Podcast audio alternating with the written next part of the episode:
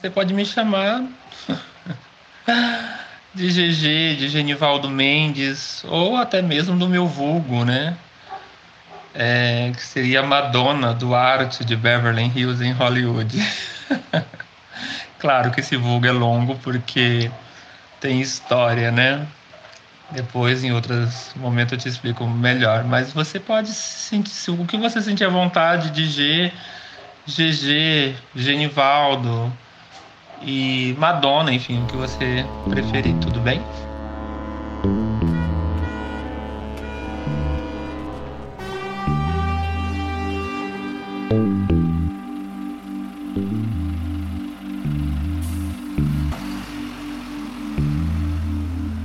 Oi, eu sou Marcos Talentino e você está escutando o podcast Passagem Só de Ida, uma produção da Casa 1 e do Acervo Bajubá, com o apoio da Rede de Mulheres Imigrantes Lésbicas e Bissexuais de São Paulo. Aqui você escutará algumas histórias de pessoas LGBT que migraram para São Paulo, em distintas etapas de suas vidas, vindas de diferentes cidades e países e pelas mais variadas razões. A gente partilha de uma percepção de que todos os anos muitas pessoas LGBT chegam para morar em São Paulo e que nessa cidade elas encontram seus caminhos e obstáculos para poder viver as suas orientações afetivos sexuais e suas identidades de gênero. Te convidamos então para escutar alguma dessas histórias. Genivaldo Mendes, GG, ou Madonna Duarte de Beverly Hills em Hollywood, nasceu na cidade de Congonhas do Campos, Minas Gerais. Filho de uma mãe maranhense e de um pai mineiro, desde cedo GG teve que se adaptar às constantes migrações de seus pais em busca de melhores condições de vida para a família. Na fase adulta, GG viveu idas e vindas entre o interior e a capital do estado de São Paulo, até se estabelecer em 2020 na cidade em que cresceu, Pindamonhangaba. Nesses constantes deslocamentos, duas coisas se mantiveram na vida de GG: a paixão por novelas e a admiração pela popstar Madonna. A forma como ele nos contou a sua vida muitas vezes se aproxima de um dos folhetins que ele acompanhava pela televisão, com fases bem definidas, clímax inesperados e momentos de superação embalados por música pop. Atualmente, GG espera que a sua história de vida vire filme e ganhe as telas do cinema, fazendo com que ele entre para o mundo dos artistas como sempre desejou pela porta da frente. Com essa entrevista, compartilhamos com vocês uma prévia do que será esse filme.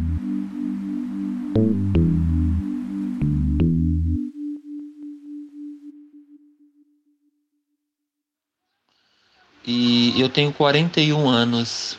Nasci no dia 6 de fevereiro de 1979. Tenho 1,84m. Sou de pele morena, quase negro e magro, aproximadamente 60, 60 e pouco quilos. Hoje estou calvo, né? Careca na parte de cima da cabeça, mas meus cabelos são negros e lisos. E eu sou gay. Eu sou gay e gosto de homens, sim, não, hoje eu não tenho um pingo de problema de falar isso a respeito disso. Eu gosto de homem, muito homem, por sinal. Acho muito atraente homem com porte de homem, né? Mesmo ele sendo um gay. O gay para mim tem que ser ativo, né? Então ele tem que ser é, porte de homem, né? É o gay ativo, né? No mundo gay a gente chama de gay ativo. Então é desse tipo que eu gosto. Eu fui feito na Bahia, minha mãe engravidou de mim na Bahia. E eu nasci em Minas Gerais, em Congonhas do Campo, na cidade de Congonhas do Campo, cidade dos profetas, né? A cidade do Aleijadinho, né, que construiu lá os profetas de pedra. E depois vim para São Paulo, para a capital, Jardim Marília e saí do Jardim Marília com quatro anos. Fui para o Maranhão, Caxias do Maranhão, perto de Teresina, né? E saí de Caxias do Maranhão para Pindamonhangaba aos sete anos. E aí saí com 30 anos, né? E fui para a capital. E agora estou retornando a Pindamonhangaba outra vez. Retornei, né? Aos quatro anos, minha mãe teve uma crise muito grande de bronquite. onde ela achava que ia morrer. Devido à cidade de São Paulo, na época, ser ainda considerada a cidade da garoa, uma cidade muito fria. E que acontece? Ela chamou todos, né, que ia se despedir, ela muito mal em cima da cama. E aí que acontece? Ela, eu lembro muito bem dela se despedindo de nós e pedindo pro meu irmão mais velho cuidar de cada um de nós, que é eu e minha irmã, né? Minha irmã do meio e eu sou o caçula, somos em três. Então o que acontece? Eu lembro muito bem dessa cena em São Paulo, né? Aí onde a gente fomos embora de São Paulo para o Maranhão. A televisão sempre esteve presente na vida de GG como uma fonte de alegria. Suas primeiras lembranças são dos primeiros anos da sua infância, de quando sua família se reunia para assistir televisão na sala da casa de sua tia, no bairro Jardim Marília, na periferia da zona leste de São Paulo. Aos 4 anos de idade, GG e sua família se mudaram para a cidade de Caxias, no Maranhão. Desse período, GG tem duas recordações fortes. Uma é o gosto das mangas, o outro foi de sua relação com a televisão ter se intensificado. Em sua narrativa, a novela que estava sendo exibida ajuda a GG a recordar onde ele estava e o que estava acontecendo naquele momento na sua vida, misturando assim uma memória pessoal com uma memória televisiva. Até hoje meus parentes falam que eu surgi assim do nada na sala, é, arrastando a camisola da minha mãe enrolando no pescoço e arrastando pela sala porque eu imitava as atrizes, né? Eu já tinha quatro anos. É... Tinha uma novela que minha mãe contava sempre e até hoje meus parentes lá contam que é a, a... Os ricos também choram, uma novela mexicana.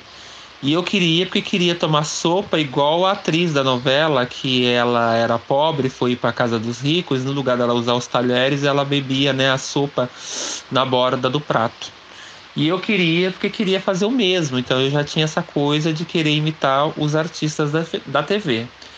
Mas isso veio fortalecer muito mais no Maranhão, quando realmente eu conheci Regina Duarte, né, na novela Rock Santeiro, onde ela fazia Viúva Porcina. E aquelas roupas extravagantes, aquele jeito extravagante, aquela risada extravagante, me conquistou até hoje. Eu sou apaixonada pela Regina Duarte. Senhoras e senhores, neste momento, a viúva de Rock Santeiro, lídima representante da mais nobre sociedade azamanquense, vai inaugurar oficialmente o monumento. Obrigada. Eu estou muito emocionada. E meu rock, de onde está, se ele pode ver a gente, com certeza, há de estar muito satisfeito também. Muito obrigada. E ao mesmo tempo que Regina Duarte estava em alta, surgiu a cantora Madonna, né? A popstar Madonna, que eu chamo sempre de a eterna rainha do pop, eterna rainha e deusa dos gays. E ali eu me apaixonei, tanto pela Regina quanto pela Madonna. E trago ela, elas sempre na minha vida, e tanto que eu tenho tatuagens sobre meus ombros, né? No lado direito eu tenho a Madonna, no lado esquerdo eu tenho a Regina Duarte né? E tenho paixão por essas duas. E foi incrível, porque eu recordo também de uma certa cena, eu não recordo se foi através de uma TV ou se foi através de um rádio, mas eu recordo tão bem a voz da pessoa falando assim: Madonna acaba de se mudar para a cidade das estrelas, né? Acaba de se mudar para Beverly Hills. Eu, como criança, e tinha andado de avião de São Paulo para o Maranhão, eu associei que a cidade realmente ficava lá nas estrelas, no ar. E olhava aquelas estrelas durante a noite eu dizia: um dia eu vou morar em Beverly Hills. Assim, eu não sabia nem falar o nome, né? Não sabia nem soletrar, mas na minha mente trabalhava o lugar. E isso ficou muito marcado, né? Que um dia eu ia embora. Até anos depois eu descobri que Beverly Hills realmente ficava no planeta Terra. no planeta que eu já estava, que eu já estou, e não nas estrelas. As estrelas era simbólica, né? Mas tudo bem, né? Não tem problema. Outra coisa que ajuda a GG a recordar alguns momentos de sua vida são os paralelos que ele traça com a carreira da cantora Madonna. Essa relação teria começado na infância, quando seus irmãos gravavam as músicas da cantora em fitas cassete e traduziam as letras para poder entender o que ela cantava. Ao longo da vida de GG, Madonna se tornou a sua principal diva e também uma espécie de protetora que não lhe deixava sozinho nem durante as piores adversidades. Eu recordo de uma cena muito forte que para mim foi assim muito importante. É, eu já estava frequentando o mundo gay e o Papa João Paulo II chegou a citar que não queria que a família aceitasse os homossexuais, que tinha que rebater, resumindo a história. Aqui no interior houve muita opressão em cima dos nós, nós gays. Né? Eu vi muitos colegas meus, os pais, o pai, eu digo os homens, né? O pai mesmo, pondo para fora de casa, não queria permitir que eles dormissem dentro de casa.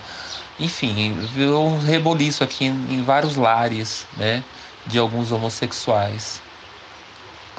E eu recordo que aí foram procurar a Madonna e a Madonna disse que não tinha o que falar para o Papa. Ela só apenas ia mostrar para ele.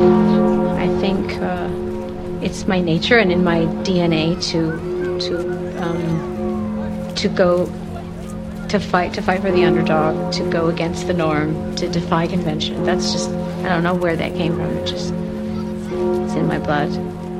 E dias depois, tempo depois, em um, uma importante premiação do prêmio da MTV, Madonna ao vivo beija na boca de Britney Spears e a Christina Aguilera.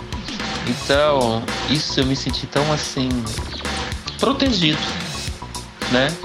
Pela minha diva, minha deusa, minha rainha, minha musa, a minha artista preferida, minha estrela preferida. Eu me senti tão amado, tão protegido por ela, me senti tão, sabe? Não sei nem o que te dizer, confortável, sabe? Nossa, não sei nem o que te dizer. Então eu, eu tenho essa lembrança bem forte na minha cabeça. Não é difícil de escolher uma música minha é, preferida da Madonna. Eu tenho tatuei o nome dessa música nas minhas costas, em letras garrafais, tomando tudo a costas, né? E, e a música é Vogue, né? E é perfeita a letra para mim, né? Quando ela diz na letra da música Vogue, que diz assim: Olha em volta, só tem desilusão, está em toda parte. Você quer sair desse sofrimento? Eu te mostrarei o caminho. O caminho é Vogue.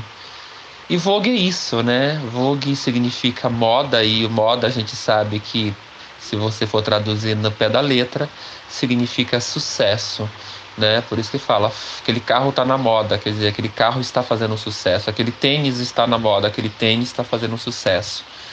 Resumindo, moda é isso, né? É um sucesso, por isso que ela diz na letra: farei de ti uma super estrela, um superstar, né? Seja você negro, seja você branco, seja você um garoto, seja você uma garota, eu farei de ti uma superstar, superstar, né? E, e não tem como, né? Essa música esteve sempre presente em alguns momentos da minha vida, é, até muitos momentos difíceis, inclusive da morte da minha mãe. Eu tinha que ouvir Vogue, eu precisava ouvir Vogue. Eu sempre necessito estar ouvindo Vogue em alguns momentos da minha vida.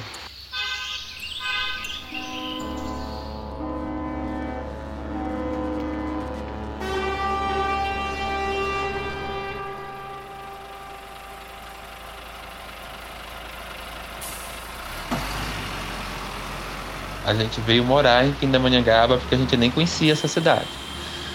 O meu pai veio trabalhar na firma Tenenge, né, aqui em Pindamonhangaba. Aí meu pai ligou para minha mãe e falou: "Olha, aqui você, se você quiser vir morar, você pode vir, porque o clima aqui é bom. Não é como São Paulo, uma cidade fria. aqui é quente. Pindamonhangaba vai ser bom para você, né? Porque minha mãe, devido ao bronquite, ela precisava de um lugar quente para não atacar o bronquite dela. E viemos. Minha mãe vendeu a nossa casa no Maranhão, vendeu tudo e viemos com uma bagagem, né, dentro do ônibus durante três dias, três noites. E chegamos em Pindamonhangaba, debaixo de uma chuva, de um tempo parecia que era um dilúvio. E fomos morar na Travessa 20, no bairro do Feital. Uma travessa, uma rua sem saída. A gente moramos lá no final da rua. E nessa casa era só quatro cômodos, sala, cozinha e dois quartos. E o banheiro era pro lado de fora. E essa casa ficava localizada dentro de uma chácara com outras casas de aluguel. E os fundos da casa davam acesso a uma fazenda, né? Até hoje é uma fazenda. E, enfim, é, tive momentos alegres, inclusive quando eu criei animais, criei galinhas, patos, tive minha cachorrinha chamada Laika, é, enfim, convivi com vacas, convivi com a natureza, né? Muito também pé de frutas como jabuticaba, goiaba, caqui, abacate e etc, e etc. Foi bom. Eu cheguei com sete anos e assim minha adolescência virou um inferno, né? Eu sofri bullying, que na época não existia essa palavra bullying, né? Eu era espancado por 5, 10, 15 garotas ao mesmo tempo. É, minha mãe vivia na escola reclamando para as professoras, para a diretora, entendeu? Para não permitir que as crianças me batessem, que os moleques não me batessem. Eu não podia ir no banheiro na hora do recreio, porque eles me enfiavam minha cabeça na privada. Eu apanhava dentro do banheiro, eu, para ir no banheiro, primeiro tinha que entrar dentro da sala de aula, que todos os alunos estivessem dentro da sala de aula. Aí a, a professora me liberava para ir para o banheiro, para eu ter exclusividade no banheiro para não apanhar. Minha mãe conseguiu, minha mãe conquistou isso para mim. Entendeu? Eu cheguei a ter um ponto que 10 minutos antes do sinal para todos irem embora para suas casas, eu ia embora primeiro. O, a inspetora da escola ia me pegar dentro da sala de aula e me levava no portão e me levava e para eu ir embora. E eu ia embora correndo, porque se eu fosse junto com os outros, com a outra turma da escola, todo dia eu era espancado. E aí que aconteceu? Foi me causando várias séries de problemas, inclusive de um é, desmaio de nervoso. Eu via três, cinco pessoas se aproximando de mim, eu já achava que eu ia ser espancado, eu desmaiava. Então eu tive uma série de problemas emocionais, essa é a verdade. Mas eu sofri muito, né? Sofri de verdade, não sofri pouco não. A minha mãe sempre esteve ao meu lado, sempre me defendendo, né? Ela arrumava briga com a diretora, ela arrumava briga com a professora, enfim, ela sempre enfrentava o mundo por minha causa. Já o meu pai não, meu pai era neutro. Meu pai não se manifestava, ele praticamente não convivia com a gente. Começou a trabalhar fora também de Pindamonhangaba, foi para outra cidade, enfim. Vinha para casa só em 15 em 15 dias. E quanto ao meu irmão, meu irmão sempre falou, ele tem que apanhar mesmo. Ele tem que apanhar para virar homem. Olha a ignorância do, do, dele, né? Você imagina como que é a informação a respeito do, do homossexual era completamente diferente que hoje nós temos.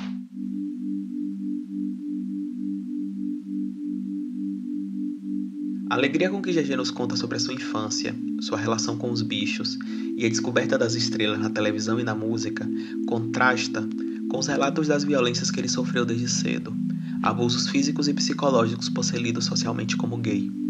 Esses abusos começaram no Maranhão, mas se intensificaram durante sua breve vida escolar em Pindamonhangaba. Como resultado disso, GG desenvolveu uma síndrome do pânico, tentou cometer suicídio duas vezes e abandonou a escola aos 11 anos de idade.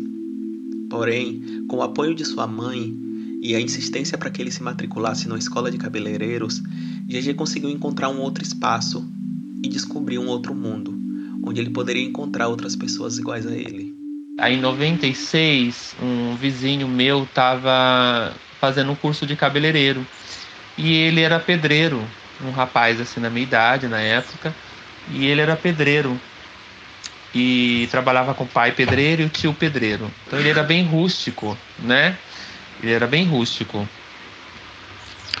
E ele falou para minha mãe assim, Dona Leni, que é o apelido da minha mãe, o nome da minha mãe era Josefa, mas o apelido era Leni. Ele falou assim, Dona Leni, é, o Genivaldo é ideal para o curso que eu estou fazendo, né? Eu, claro que obviamente minha mãe já entendeu o que ele queria dizer, né? Que por eu ter a delicadeza, a ser afeminado, né? Eu entraria assim facilmente nesse nesse campo de trabalho.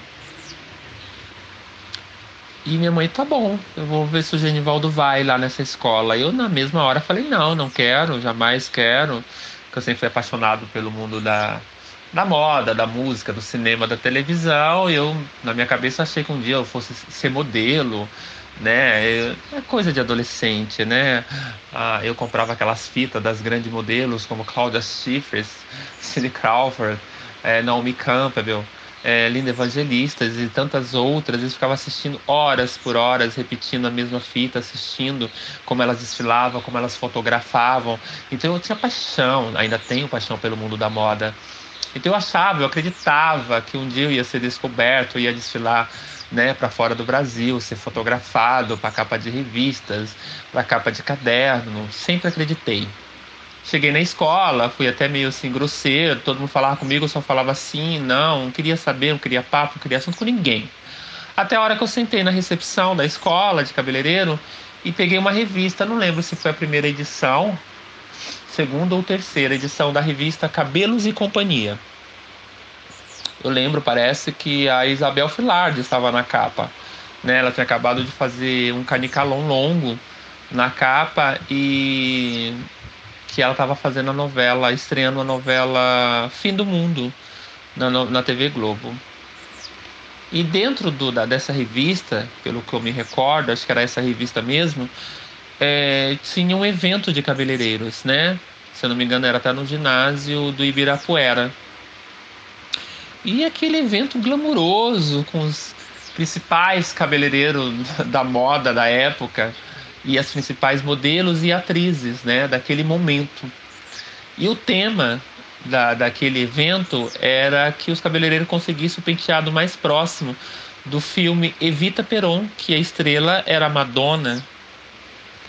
E ali me deu um estralo na minha cabeça. Quando eu vi aquele evento, vi aquela matéria, eu falei, tá aí. Eu não entro no mundo artístico pela porta da frente, mas eu posso entrar pela porta dos fundos e posso me destacar, brilhar. Já comecei a fantasiar porque eu sou aquariano. Aquariano sonha muito alto, né? E eu sonho demais, sonho muito, muito, muito, muito. Eu amo sonhar.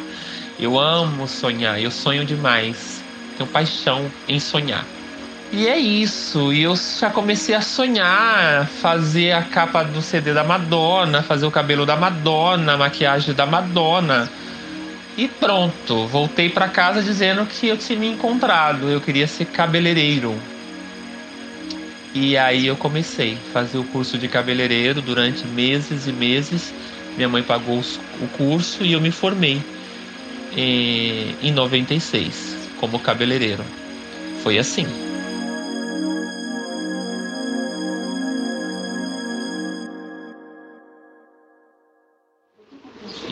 Até então eu não tinha amigos gays, né? Eu não tinha esse contato tanto assim direto com os gays.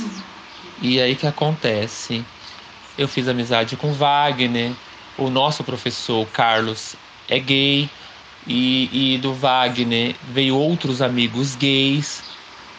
E eu lembro que me ajudou muito, né? Porque através dessa amizade eu fui descobrindo novos mundos, as danceterias, boates, um mundo gay de verdade, né? Pindamonhangaba não tem lugares para gays frequentar específico, né? Nenhum barzinho gay, nenhuma boate gay, nenhuma danceteria gay, não existe, né? É uma cidade muito fechada pra, ainda para esse assunto. Resumindo a história, aquele conflito muito grande dentro de mim, eu procurei o Wagner. O Wagner já estava trabalhando no salão, eu trabalhando em casa. E eu conversando com ele, ele falou: você tem que sair, você tem que se descobrir, você tem que se experimentar, experimentar a viver, né, a sua própria natureza. E um dia eu aceitei o convite de ir com ele numa danceteria, numa festa que haveria de acontecer, que aconteceu dentro de uma chácara. Isso em 98, mais preciso no dia 12 de setembro de 1998. Eu recordo muito bem quando eu saí daqui do bairro do Feital, da área rural, para ir para o centro da cidade, para me encontrar com ele na rodoviária é, eu fui até numa, numa Kombi, né? A lotação era uma Kombi. E eu fui chorando, assim, no, no fundo, da, no último banco. E, claro, né? olhava assim, ficava imaginando, meu Deus, é, é, isso mesmo que eu vou ser? Será que não é? Será que eu tenho que ser isso? Será que é a minha natureza mesmo? Será que é, é confusão da minha cabeça? E, e eu fui, né, para a danceteria. Foi a primeira vez, eu fui até meio assim, muito sério, fechado, porque eles me pegaram de carro ali na, na rodoviária ali da cidade. E resumindo a história. E aí comecei a frequentar. A partir daquele dia comecei a frequentar. E foi assim um momento muito interessante. Que na primeira danceteria eu ali me sentindo assim perdido no mundo que não era meu. Quando eu entro na danceteria, eu me deparo com um telão gigante com o videoclipe Ray of Light de Madonna. Mais uma vez eu me senti assim protegido por ela e em casa, né? Falei onde ela tá, eu também tô e, e é legal, vai ser bacana. E ali eu conheci a primeira pessoa que eu fiquei, que foi o Léo, era um enfermeiro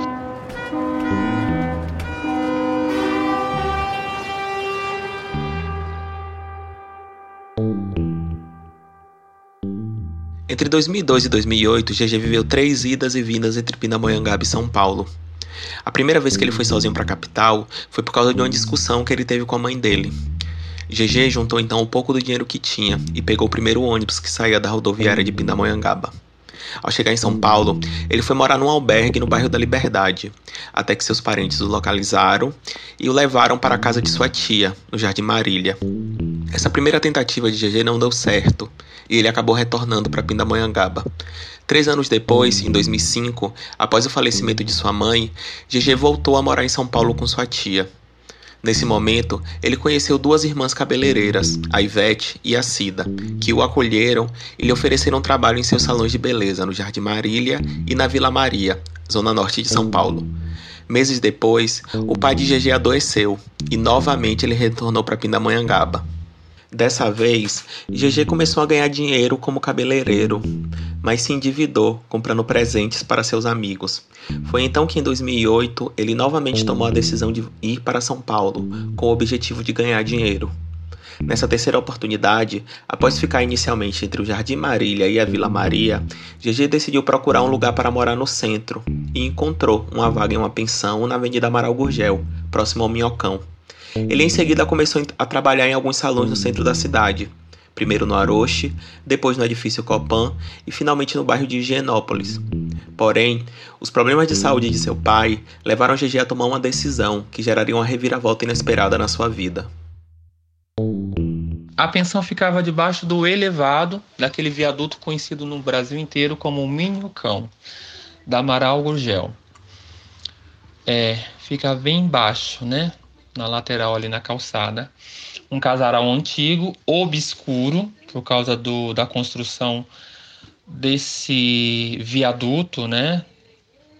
Gigantesco, acabou criando sombra muito, né? Em volta de toda a casa, de toda aquela região ali das casas na à beira da rua da Amaral Gurgel. Uma, uma casa antiga, né? E muito assim obscura, né? Muitos quartos, muitos quartos, tanto embaixo quanto na parte de cima.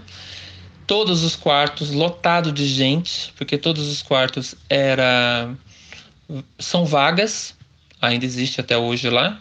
São vagas. É, dentro de um quarto mora de seis a oito pessoas, entendeu? São triliche, uma do lado da outra. Então, em alguns quartos tinha televisão. inclusive na minha que eu me mudei para essa pensão. É, tinha TV sim, então quando eu podia assistia, ou assistia mesmo no salão, porque aí eu ia ter mais paz, porque a pensão, na verdade, era muito tumulto, era gente entrando, gente saindo, gente entrando, gente saindo, gente brigando, um quebrando a cara do outro, aquela confusão, cadê meu dinheiro, cadê minha droga, cadê não sei o que, cadê meu tênis, cadê minha meia, cadê minha roupa, fulano foi embora, levou minhas coisas, resumindo a história, era muito tumulto, muito tumulto, acredite, então não tinha condições de assistir uma, uma TV em paz. Então eu aproveitava os momentos de pausas de trabalho dentro do salão e aproveitava para assistir as TV. A minha maior mudança de se mudar é, de um bairro para ir para a região central de São Paulo é, foi o divertimento, porque o mundo gay na região central de São Paulo é muito rico, é muito movimentado, tem muitas opções, tanto de barzinho quanto bar e danceteria, danceteria e bar. E resumindo a história, tem muito mais opção para o gay se divertir. Até mesmo garotos de programa, um mais lindo do que o outro, que estão lá para nos satisfazer. Inclusive, é, eu tive vários, né? Paguei vários garotos de programa, um mais lindo que o outro, entendeu? Levava para motel, levava para hotel não tenho um pingo de problema de falar a respeito disso. E, e eu até curto um garoto de programa porque você vai lá, faz o que tem que fazer e você não tem assim um vínculo, sabe, aquela coisa de te cobrando, ah, porque tem que te cobrar, porque você não pode falar com fulano, não é porque eu tenho ciúme de você com fulano. Não, garoto de programa você vai lá, se satisfaz no hotel ou no motel com ele e volta para casa, né? E ele segue o, o rumo dele e você segue o, o seu. E São Paulo tem muita opção para isso, né? Tem moreno, tem negro, tem japonês, tem indiano, tem todo tipo de garoto de programa e um mais lindo do que o outro. E eu experimentei vários de várias raças, de vários, enfim, sabores, vamos dizer assim, mas acredito que eu tenho muito bom gosto, porque todos que eu levei para a cama eram todos muito lindos, tão lindos que às vezes quando eu olhava para eles nu, em cima de minha cama, eu falava, na minha cama assim, cama do hotel ou do motel, eu falava, gente, mas nem a TV Globo tem um homem lindo desse para trabalhar numa novela como galã.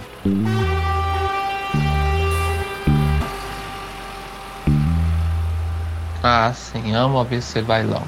Fica na Marquês de Tu ali, né? Próximo da República. E assim, é, tem um telão gigantesco que fica bem na pista de dança, bem na entrada, onde também tem um barzinho. Logo ao fundo também tem outro barzinho.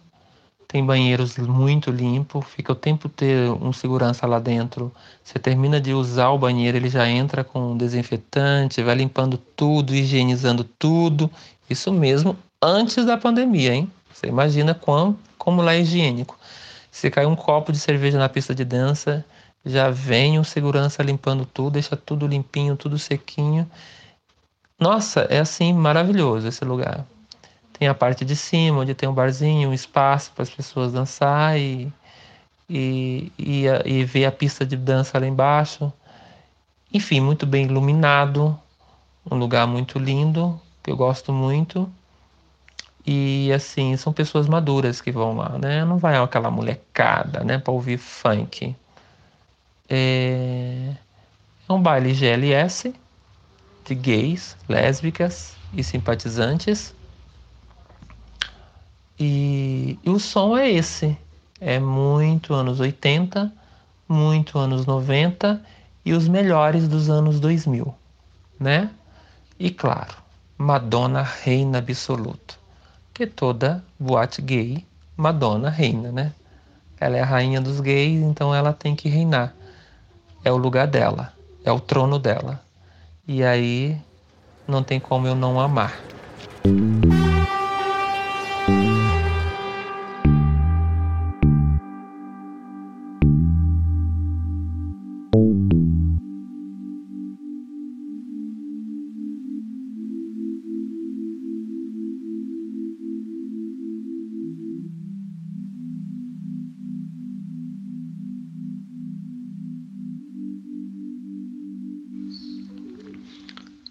Eu fico com peso na consciência em relação a cuidar do meu pai, que eu era o filho, entre aspas, o homem dele e, e o, o, solteiro que podia estar ali à disposição dele.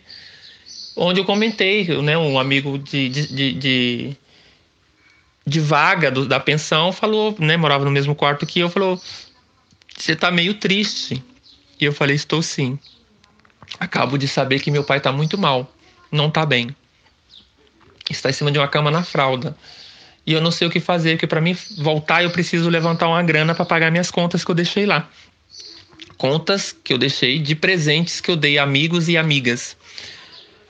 E ele falou: Eu posso te ajudar e você sabe como. Claro que eu sabia, porque eu via todos os trâmites ali dentro da pensão sobre o tráfico internacional, gente indo, gente voltando, gente, gente, ganhando dinheiro, aquela loucura toda.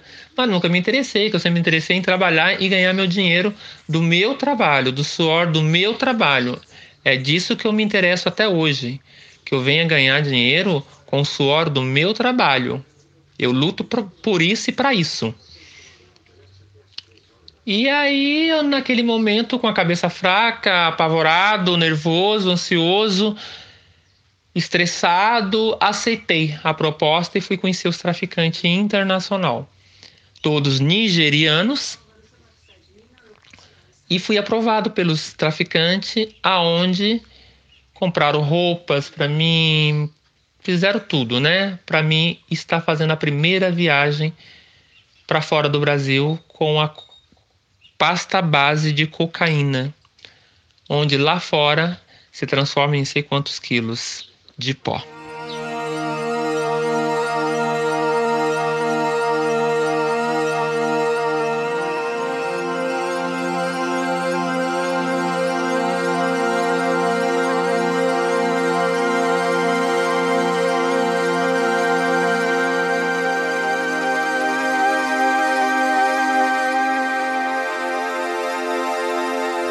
No dia 31 de outubro de outubro de 2010, né, eu ia fazer a última viagem, né? Eu ia fazer a última viagem, eu já tinha feito duas, duas viagens, e eu ia fazer a última, que eu ia ganhar os 30 mil reais.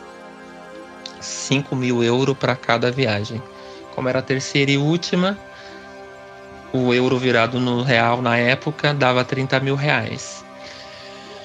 Enfim, e aí eu estava dentro do avião quando ouvi a aeromoça dizer: Genivaldo Coelho Mendes está presente na entrada do avião. E eu realmente fui, levantei, tirei o cinto de segurança e fui até a entrada. A aeromoça perguntou se eu tinha uma bagagem de mão. Eu disse que sim. Ela falou: por favor, pegue para nós. Aí eu fui buscar até a poltrona e busquei e ela pediu que eu se retirasse de dentro do avião e entrasse no, no espaço da do corredor.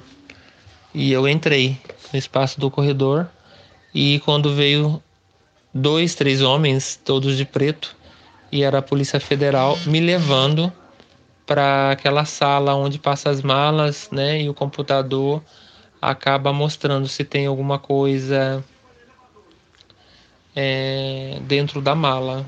E foi isso. Naquele exato momento, eu fui descoberto e eles foram pegando já meu passaporte, pegando toda a minha documentação. Aí observaram que há, é, há um mês atrás eu tinha ido para Joanesburgo, no dia seguinte tinha voltado para o Brasil. E aí eu já fui falando. Aí tá a prova de quanto eu estava desesperado desesperado para poder salvar o meu pai. Por isso que eu estava fazendo esse tipo de viagem uma seguida atrás da outra. Esse era o meu desespero. E aí fui preso. Fiquei três dias preso na delegacia do Aeroporto Internacional de Guarulhos. Antes de eu chegar já tinha o Fábio, também preso pelo tráfico internacional. Um rapaz jovem, muito bonito, é... de Florianópolis. E, enfim, muito bacana o cara. Hoje eu já tenho um segundo nome, que eu não chamo mais nem de vulgo e nem de apelido, já é um segundo nome. Porque foi registrado pela mão do juiz, né? lá dentro da faculdade da vida, que você já sabe que é a cadeia, que é Madonna Duarte de Beverly Hills, em Hollywood. Madonna, por causa da cantora e a popstar Madonna, o Duarte, por causa da Regina Duarte, a eterna namoradinha do Brasil, e o Beverly Hills em Hollywood por causa também da tatuagem do meu pé, né? Que eu até fiz lá dentro. Então juntou todos, né? Esses nomes. Mas enfim. É, quando eu entro dentro do CDP no dia 3 de novembro, né? Que eu fui preso dia 31 de outubro, fiquei três dias no aeroporto e fui, né, para o CDP de Pinheiros, Cadeão de Pinheiros, CDP de Pinheiros 3. Eu fui no dia 3 de novembro de 2010. E quando a gente entra no CDP, a gente vai para uma cela que se chama RO Regime de Observação que os pilotos e a contenção vêm te entrevistar. Se você já foi preso, se é a primeira vez, se você faz parte de alguma facção, se você é estuprador, se você não é, o que, que você fechou de fazer. E quando chegou minha vez de passar por esse. É, eles não falam entrevista, eles falam sumário. Quando chegou minha vez de passar pelo sumário com o piloto, e o braço direito do piloto e todos os seus outros, né, ali da, da contenção junto com ele, eles perguntaram para mim se eu era envolvido. E aí eu disse, não, nunca fui envolvido com crime. Eu falei, ele falou assim, não tô falando de crime, eu tô falando se você é homossexual, se você é gay. Aí eu falei, não, jamais. Aí eu neguei, né? De primeira eu já neguei porque eu tava com muito medo, porque há pouco tempo antes um gay tinha sido atacado por um rapaz na Avenida Paulista, quebraram uma lâmpada, né, fluorescente na cara dele, enfim, isso causou um grande é, auê na mídia do Brasil todo. Foram essas câmeras que registraram toda a ação. O prédio fica no meio da Avenida Paulista, por onde passam um milhão e meio de pessoas todos os dias. Três rapazes voltavam de uma festa, conversavam tranquilamente na calçada. Estes adolescentes caminhavam no sentido contrário. Repare neste jovem. Ele brinca com duas lâmpadas fluorescentes. De repente, sem qualquer motivo, usa a lâmpada como bastão para dar um golpe na cabeça de um dos rapazes. Resumindo a história, eu estava meio com medo que haveria de fazerem comigo dentro da cadeia. Até então eu não sei, eu não sabia como se funcionava, né? Quando você era gay dentro da cadeia. E aí eles insistiram, ó, se a gente descobrir que você é bicha, a gente depois vai te espancar se você estiver negando. E tudo bem, eu bati o pé, disse que não, não, não, não. Mas aí eles falou tudo bem. Então pode ir para lá e vamos chamar o próximo. Quando chamar o próximo, quer dizer, quando eu virei as costas, eu tenho uma tatuagem, né? Que é o símbolo do dinheiro americano, que é o símbolo do dólar no pescoço tatuado, em homenagem à música da Madonna Material Girl. Só que eu só fiz o símbolo do dólar, não, não terminei, não escrevi a música da Madonna. E eles começaram a gritar para mim, para me voltar. Quando eu voltei, eles falaram: e aí? É, de que facção que você é? Porque a maioria dos ladrões são analfabetos, eles não têm estudo. E aí, de que facção que você é? Eu falei, facção. Ele falou, é, o que, que é essa facção que tá escrita aí, tatuada no seu pescoço? Aí eu dei risada. Eu falei, não, não é facção. Isso aqui é o símbolo do dinheiro americano, é o dólar. Aí eles perguntaram, ah, é, é, tá, tá. E você tem mais tatuagens? Eu falei, tenho. Quais? E eu fui justamente no braço direito, onde eu tenho tatuado um coração com um M dentro e embaixo escrito Madonna. Quando eu levantei a manga da camiseta, no braço direito, foi automático. Eles começaram a subir na grade, começaram a gritar: Você é gay, você é gay. O de dentro já me juntou, empurrou eu pra grade. Eu falei: Pronto, eu vou apanhar agora. Aí eu comecei a chorar. Comecei a chorar, em prantos, apavorado, nervoso, desesperado. Achei que eu ia ser matado naquele momento. E aí eles falaram assim: eu lembro que o Sidney, que era o braço direito do Ricardinho, o Ricardinho era o piloto geral dos quatro raios, e o Sidney era o, bra o braço direito. Aí o Sidney falou assim: calma, calma, gay na cadeia é rei.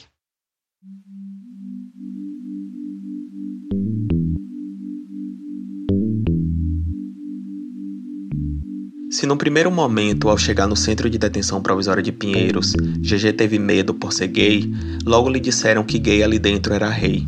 GG recebeu então algumas regalias, entre elas, uma cama para dormir.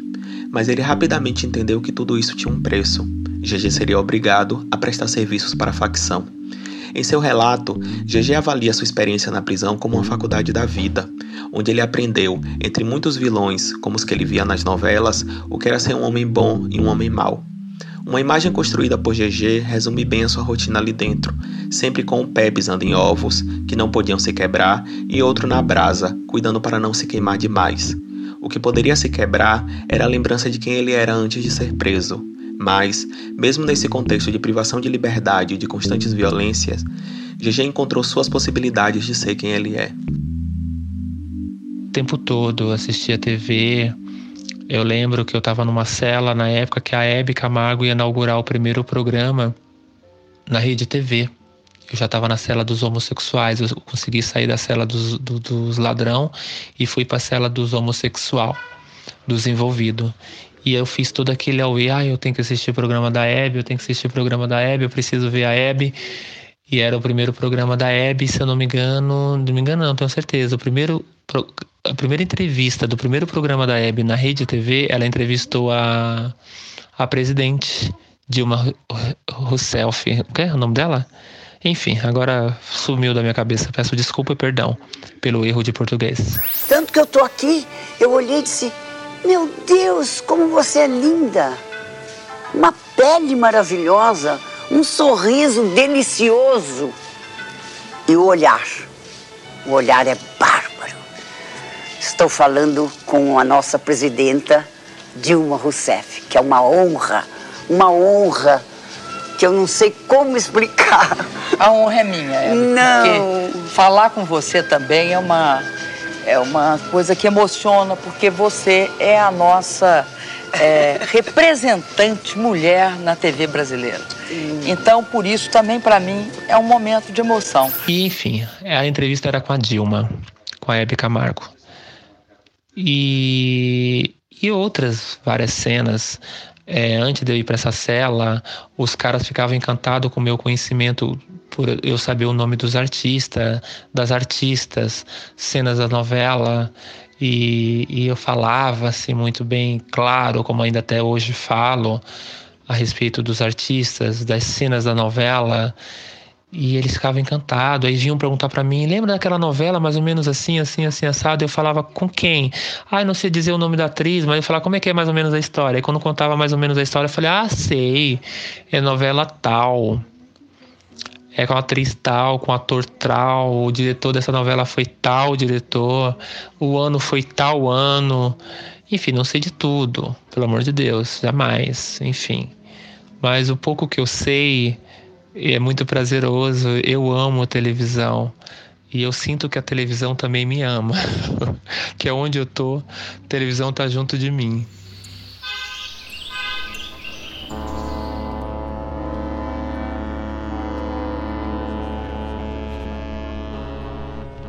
Eu aguardava com muita ansiedade a minha liberdade.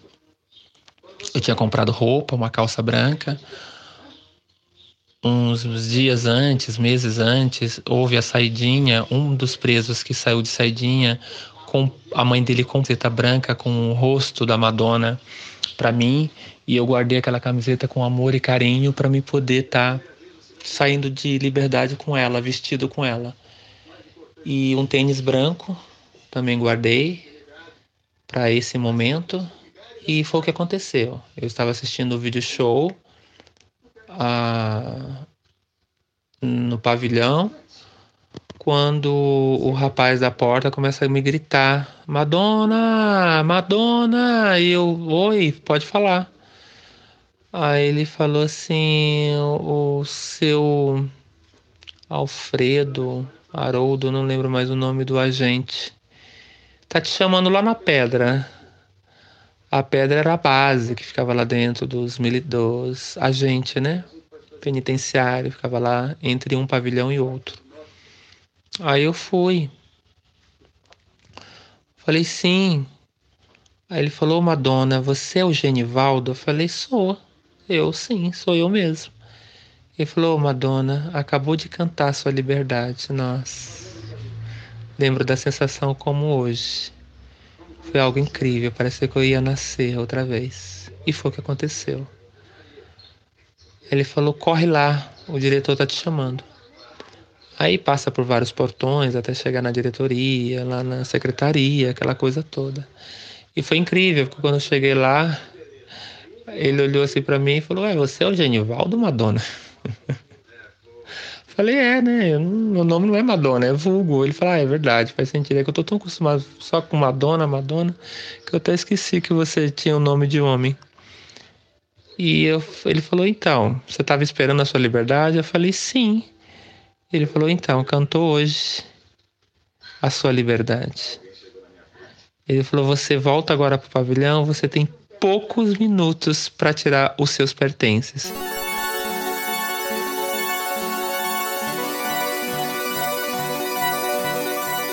E eu só peguei minhas cartas, né? Só peguei minhas cartas e coloquei dentro de uma, de uma bolsa preta bonitinha que eu também ganhei, muito bacana.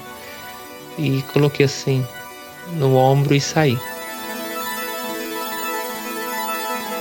Em 23 de abril de 2014, após três anos e meio preso, GG saiu em liberdade. A única coisa que GG guardou foram as cartas que ele havia trocado com seu amigo Renato. Essas cartas foram importantes para que ele relatasse para o Renato suas experiências na prisão. A primeira carta, por exemplo, GG contou sobre como tinha recebido o nome Madonna. O Renato era um amigo que GG conheceu em Pindamonhangaba em 1999. Durante uma fase difícil da vida de GG, em que ele estava em um estado de depressão, o Renato o ajudou, gravando videoclipes e shows de Madonna para que ele assistisse em casa. Essa amizade se manteve em São Paulo, onde os dois posteriormente foram morar. Ao chegar na rodoviária da Barra Funda, a primeira pessoa com quem GG falou foi com Renato. Amigos como ele foram muito importantes para que GG se restabelecesse após ganhar a liberdade. Atualmente, o GG mora em Pindamonhangaba, onde tem sua casa própria, seus cães e seu salão. Mas a história do GG não termina aqui. As cartas que ele trocou com Renato abriram a possibilidade para que ele visse a sua história na tela dos cinemas. Eu estava na prisão e, e eu mandava cartas para o Renato. E o Renato foi para o Rio de Janeiro né, visitar alguns amigos. Inclusive, esses amigos trabalham com, com cinema. E eles perceberam o Renato meio triste e perguntaram o que houve. Ele falou: Eu estou muito triste, porque um grande amigo meu está hoje numa cadeia. Ele, a vida dele é assim, assim, assado. Ele passou por isso, isso e aquilo, e ele é assim, assim. Explicou, me descreveu e falou o que tinha acontecido comigo.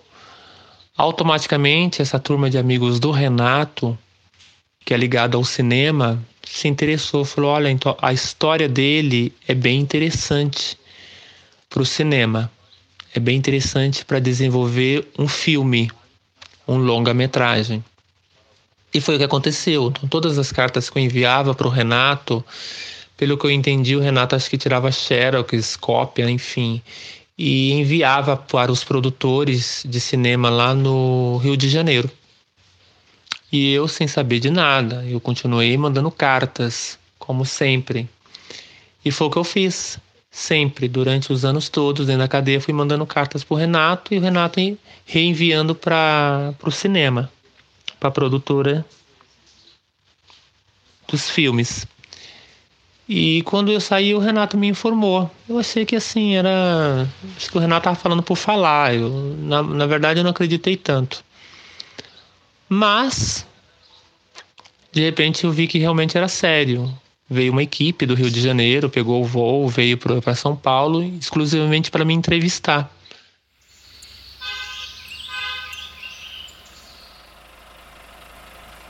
E quanto ao cenário que você disse que não pode faltar no filme, ah, meu Deus. Claro, tem que ser Avenida Paulista. É um cenário que não pode faltar, né?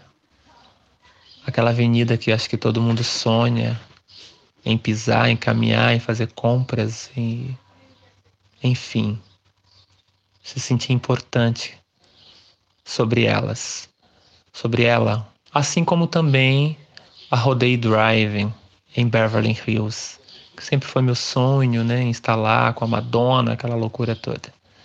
E é isso, só de saber que o meu filme vai alertar muitos jovens, vai alertar algumas pessoas em escolher um caminho melhor, tanto em relação à droga quanto à relação a bullying.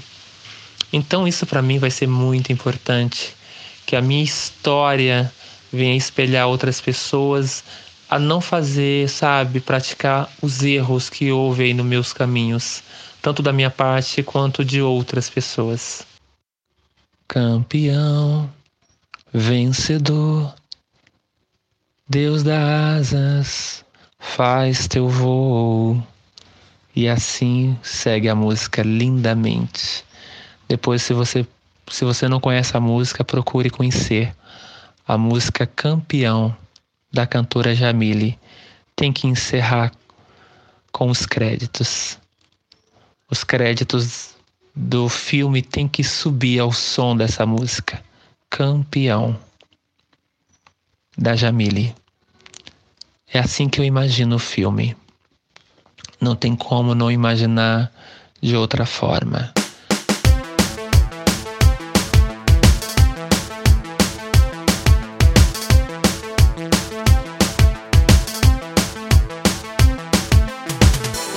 Se você chegou até aqui e se interessou para saber mais sobre a história de GG, acesse o site da Casa 1, www.casa1.org. Lá, você encontrará um espaço dedicado ao podcast Passagem Só de Ida, com alguns documentos que GG cedeu para a gente, materiais do acervo Bajubá que registram alguns dos espaços e experiências citadas em seu relato e uma playlist com as músicas citadas no episódio. Te esperamos semana que vem com uma história nova. Este episódio contou com pesquisa feita por Bruno Oliveira e Marcos Tolentino. A entrevista foi realizada por Marcos Tolentino. A vinheta e trilha original foram feitas por Nolo, e a edição e montagem por Marcelo X e João Paes.